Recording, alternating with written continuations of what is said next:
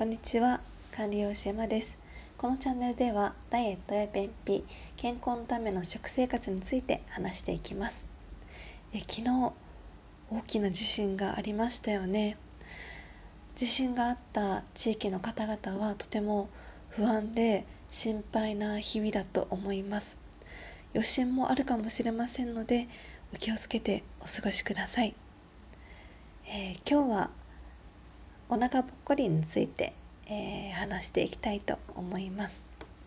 であのお腹ぽっこりねあのお腹って他の部位よりも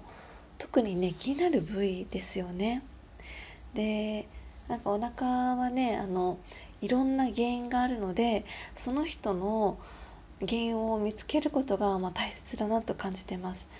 まあ、食事であったりで食事をうん気をつけていてもなんかお腹が気になるなっていう方はあの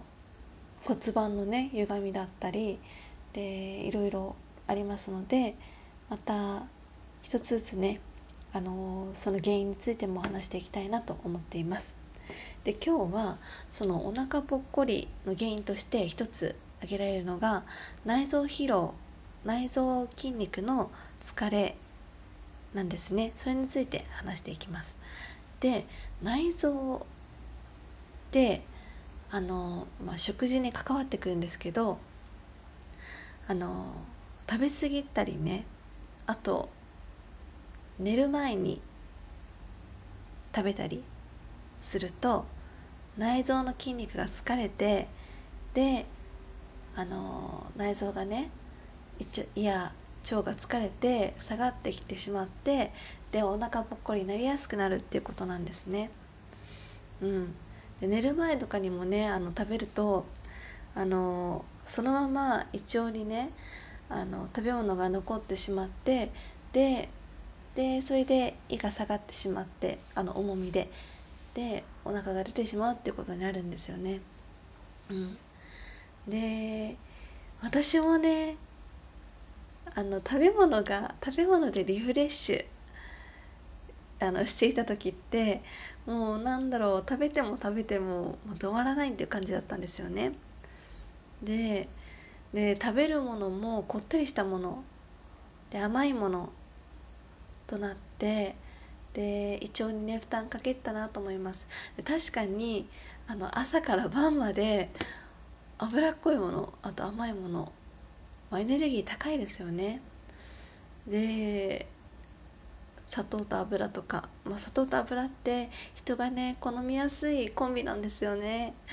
うん、だから食べてしまうとねつい食べてしまうと。でもそれは味覚を変えていけばあの控えられるので、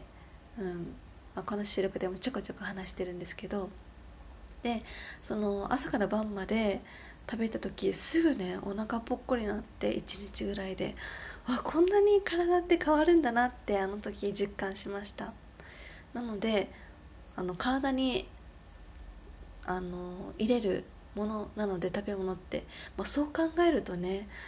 ああやっぱり大事だな食べ物ってって思いますよね。体に入れるものって考えたら気をつけたいなって感じますよね。うん、でそれで内臓筋肉を疲れさせないためには毎日、まあ、規則正しい食生活ということですよね。うん、あの消化にいいものを食べる。あの脂っこいものを控える、まあ、揚げ物お好きな方はうーんまあ週にね、まあ、ダイエットしてる方ならいつも、まあ、週23回ぐらいにしてみてくださいねっていうふうに話してるんですがそういった脂っこいものを控えるとかあと寝る前の食事を控える。だいたい寝る前23時間前ぐらいには